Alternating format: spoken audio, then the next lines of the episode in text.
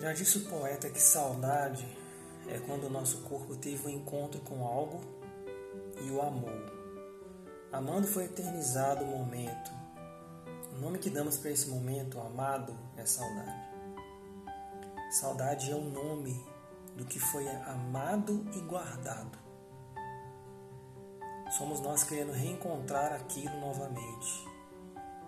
Reencontrar porque o que foi amado está distante, sentimos vontade de voltar, vontade de ter, de estar, de ver, acho que de comer, de cheirar novamente. Saudade é como essa, é como essa máquina do tempo que a gente vê em filmes. Né? Ela, ela faz com que a gente volte e olhe para trás.